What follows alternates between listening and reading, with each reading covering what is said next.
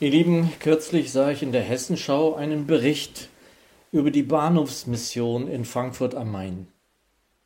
Meist sind solche Einspieler ja nur kurz, es war auch kein langer Film. Es wurden Mitarbeiter, der Leiter der Mission wurde auch vorgestellt, über deren Arbeit wurden so einige Punkte benannt.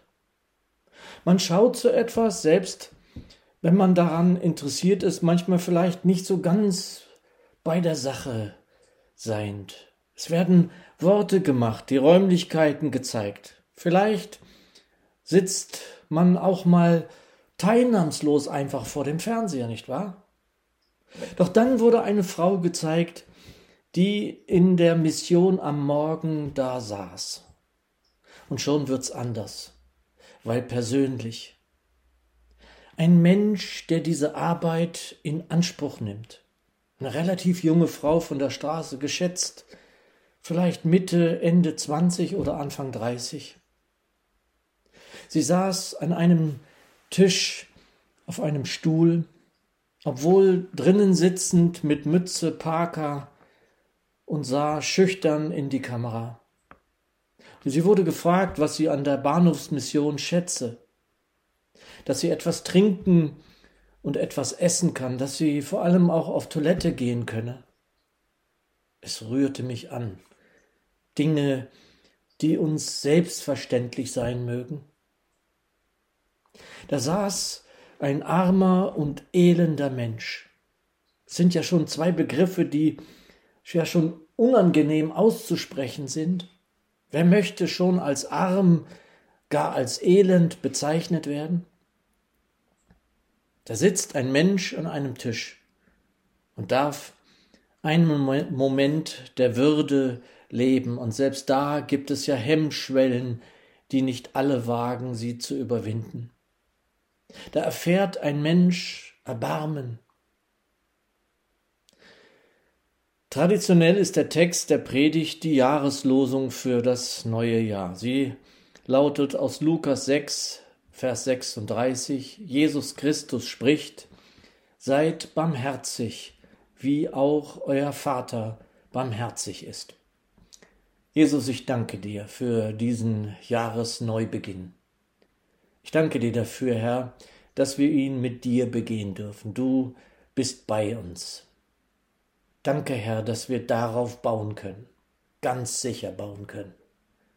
Danke, dass dass das Fundament sein darf, auf das wir bauen in diesem Jahr, das vor uns liegt. Du, der Christus, der Fels, auf dem wir stehen dürfen. Segne uns und segne uns dein Wort. Amen. Besonders in dem Jahr, in dem wir als Gemeinde weniger denn je singen durften, tauchen in meinem Inneren Lieder auf, die wir so in den vergangenen Jahren gesungen haben. Wir leben mit dem Wort und auch mit dem Lobpreis. Wie oft ist mir das eine Freude. Und das ist gut so. Wir können so auch in Wüstenzeiten zurückgreifen auf Diamanten, die wir in uns tragen dürfen. Ich höre etwas von oder über Barmherzigkeit und sogleich erklingt ein Lied in mir sozusagen. Mir ist Erbarmung widerfahren, Erbarmung, deren ich nicht wert. Das zähle ich zu dem Wunderbaren, mein stolzes Herz hat's nie begehrt. Nun weiß ich das und bin erfreut und rühme die Barmherzigkeit und rühme die Barmherzigkeit. Ja, ich hatte nichts als Zorn verdienet und soll bei Gott in Gnaden sein. Gott hat mich mit sich selbst versühnet und macht durchs Blut des Sohnes mich rein. Wo kam dies her? Warum geschieht's? Erbarmung ist's und weiter nichts. Erbarmung ist's und weiter nichts. Der Herr hat ein Ebenbild erschaffen, und es hat ihm in Jahrtausenden nicht alle Ehre gemacht. Besonders in den letzten Jahren sehen wir, wie der Mensch auch in diesem Land hier zu seinem Schöpfer steht. Doch die hingegen, die ihm Ehre geben, wollen's ihm ja auch gleich tun. Ja, wir wollen, wir dürfen Nachahmer sein, wie es in Epheser 5 uns gesagt ist, gleich zu Beginn in Versen 1 und 2. So ahmet nun Gottes Weise nach als von ihm geliebter Kinder. Ich liebe das, Geschwister. So ahmet nun Gottes Weise nach als von ihm geliebte Kinder und wandelt in der Liebe, wie auch Christus euch geliebt hat, als Gabe und Opfer für Gott zu einem lieblichen Duft. Geschwister, der Vers vor dem Beginn aus dem fünften Kapitel des Epheserbriefs lautet in Kapitel 4, Vers 32, also am Ende, seid vielmehr gegeneinander gütig, barmherzig und vergebt einander, wie auch Gott durch Christus euch vergeben hat. Untereinander barmherzig sein. Alles das, was wir in dieser Welt zeigen sollten, da wir Licht sind, üben wir sozusagen zunächst untereinander. So verstehe ich manchmal auch dieses Liebe üben, was ja irgendwie mühsam klingt.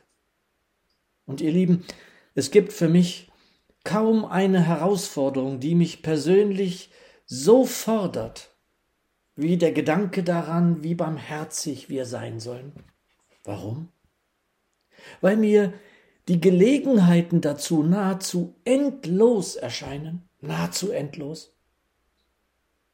Wenn wir also so wach und sensibel am ganzen Tag wären, dass es uns immer auffiele, wenn so nicht gehandelt, gesprochen, gedacht würde, nämlich barmherzig, was für ein Tag würde daraus werden? Ein guter oder gar ein schrecklicher? Ehrlich gesagt weiß ich es nicht wirklich. Uns, mir würde das viel, ja wohl sehr viel um Unbarmherziges begegnen, fürchte ich, sehr viel. Doch noch einmal den Herrn nachzuahmen, das darf unser Ziel sein.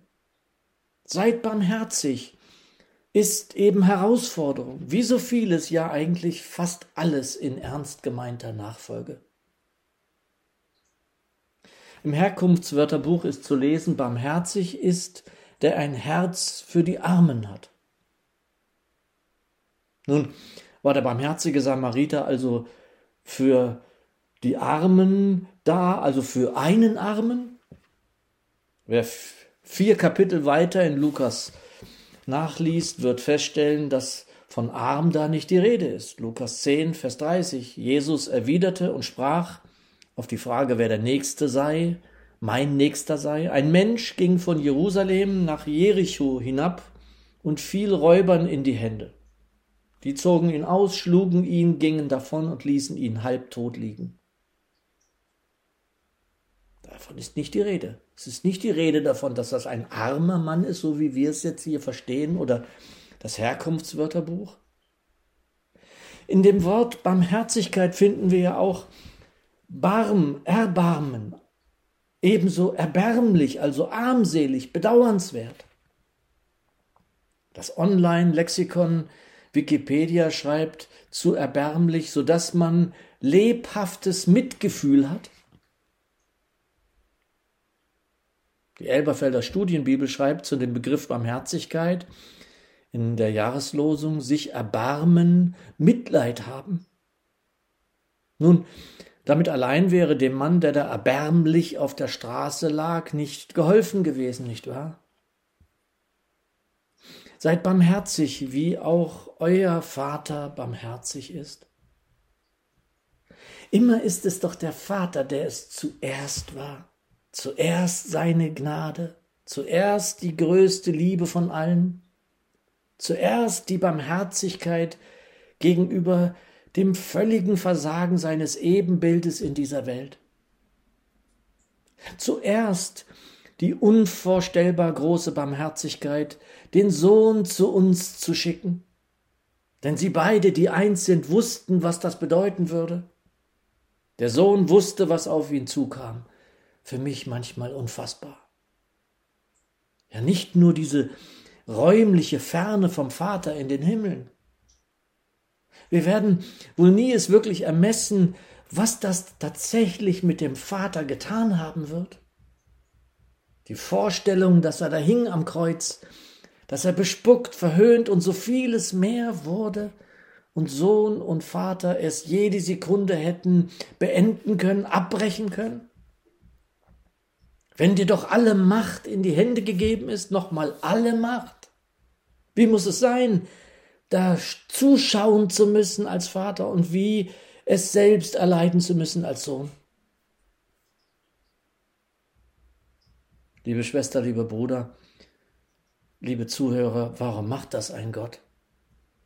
Was treibt ihn dazu, das überhaupt einzugehen, so etwas ertragen zu müssen, ja ertragen bis zum letzten Atemzug? Und was macht es dann mit uns, mit dir, mit mir, wenn über dem Jahr 2021 stehen soll, seid barmherzig, wie auch euer Vater barmherzig ist? Ja, der arme Kerl auf der Straße, wie man so schön sagt, die der Herr den Menschen in diesem Gleichnis vor Augen führte, war in der Tat arm und elend. Es sind nicht nur jene arm, die wenig haben an Gütern. Und das ist natürlich etwas, das zutiefst bitter, ja auch demütigend ist. Und es ist ja auch an uns da zu helfen. Und es wird ja auch geholfen allein in dem Bund, an dem wir Anteil haben. Und es ist mir eine Freude, wenn ich so Nachrichten von EBM Maser lesen darf und wir dazu etwas beitragen dürfen mit als Gemeinde, dass dort Hilfe ankommt. Doch mehr und mehr gibt es in dieser Welt einen Hunger, eine Armut noch ganz anderer Art. Es gibt diese Armut schon lange. Doch sie wird mehr und mehr zu einem großen Problem in dieser Welt, glaube ich. Eine unfassbare Leere in den Menschen, besonders auch in Ländern wie in den Vereinigten Staaten. Jetzt kommt ja noch eine unvorstellbare Armut hinzu, wie wir den Nachrichten entnehmen müssen. Sie ist verursacht auch durch die Pandemie. Und Billy Graham hielt in den 1970 einen Vortrag vor Studierenden im Fach Theologie. Er sprach schon damals davon, wie erschreckend es ist, die Leere zu sehen in den Menschen in zivilisierten Ländern.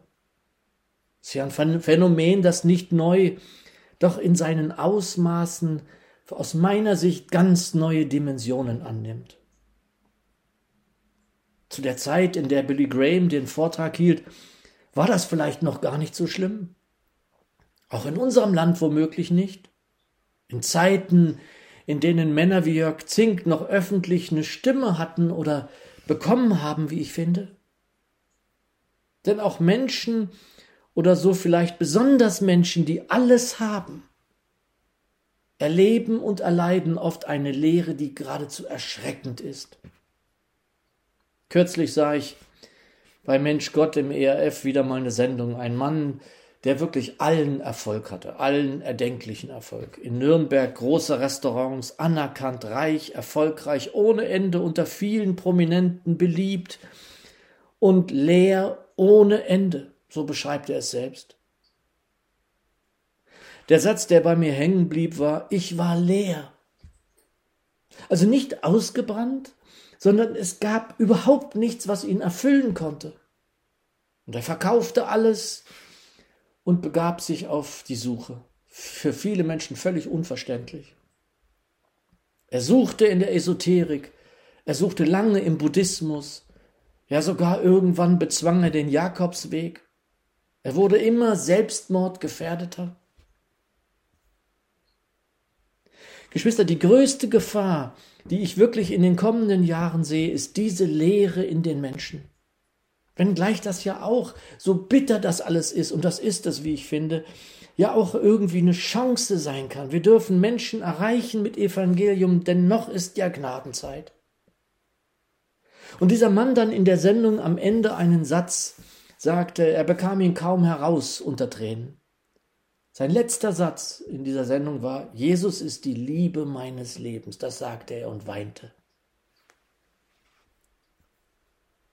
Zu dem, wie wir das Evangelium nach draußen transportieren dürfen, gehört, dass wir die Barmherzigkeit rühmen, so wie es in dem Lied heißt, das mir einfiel, als ich die Jahreslosung so betrachtete.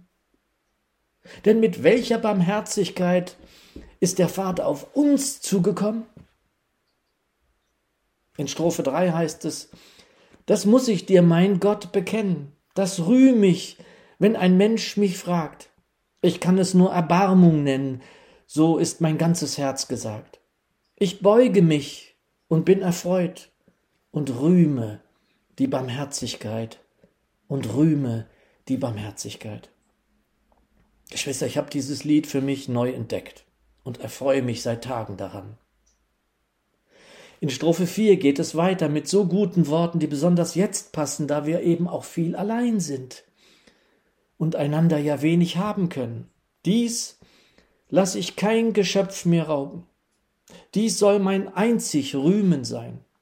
Auf dies Erbarmen will ich glauben, auf dieses bet ich auch allein. Auf dieses duld ich in der Not, auf dieses hoff ich noch im Tod, auf dieses hoff ich noch im Tod. Ja, es sind Vokabeln, es mögen Worte sein, die nicht sonderlich gebräuchlich sein mögen, aber es mag auch von mir aus veraltet klingen, doch diese Strophen geben mir etwas, das mich berührt, das mich stärkt. Und ich möchte mit euch, auch wenn wir uns kaum sehen können, die Barmherzigkeit rühmen. Uns, mir und dir ist doch Erbarmung widerfahren. Und es kann nur daraus entstehen, dass wir eben zu Nachahmern des Herrn auch im neuen Jahr werden wollen. Wir möchten mehr denn je verinnerlichen, wie sehr diese Welt dringend Menschen braucht, die barmherzig in die Augen anderer schauen und auch danach handeln und nicht urteilen, beurteilen, verurteilen. Nicht richten, damit wir nicht gerichtet werden, sondern barmherzig sind, auch oder gerade mit jenen, die sich vielleicht gerade offensichtlich irren, in den eigenen Reihen ebenso wie in dieser Welt. Barmherzig sein, indem wir Mitgefühl zeigen, lebhaftes Mitgefühl, das gefällt mir, und auch danach handeln. Und derzeit scheint mir auch besonders gefragt zu sein, nicht sofort etwas sagen zu müssen. Und wieder mal, ich liebe das, auf den Herrn Jesus zu schauen und zu sehen, dass er doch auch nicht selten geschwiegen hat. Besonders doch, wenn jemand B oder gar verurteilt worden ist. Oh, wie oft wird verurteilt, wie oft werden schnelle Urteile gefällt über Menschen.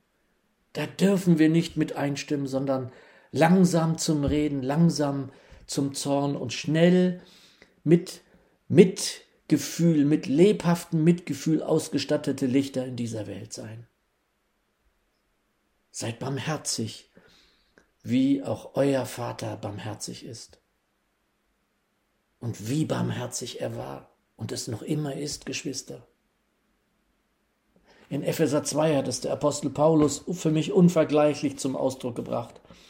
Ab Vers 4. Gott aber, der reich ist an Barmherzigkeit, hat um seiner großen Liebe willen, mit der er uns geliebt hat, uns, die wir doch durch die Übertretungen tot waren, mit Christus lebendig gemacht. Durch Gnade seid ihr gerettet. Gott aber, liebe Schwester, lieber Bruder, der reich ist an Barmherzigkeit, um seiner großen Liebe willen hat er dich und mich lebendig gemacht. Und er will dies übrigens noch mit so vielen. Es beginnt so oft damit, dass da jemand ist, der lebhaftes Mitgefühl zeigt und barmherzig ist. Ein Zeugnis gibt von der Liebe, die ihr ihm selbst zuteil geworden ist. Und es weist doch dann auf den hin, der für mich das Meer der Barmherzigkeit ist, der Ozean. Die letzte Strophe des Liedes, das, äh, Liedes, das ich neu zu schätzen lernen durfte, lautet, und damit möchte ich schließen. Gott, der du reich bist an Erbarmen, reiß dein Erbarmen nicht von mir. Und führe durch den Tod mich Armen, durch meines Heilands Tor zu dir. Da bin ich ewig hoch erfreut und rühme die Barmherzigkeit und rühme die Barmherzigkeit. Amen.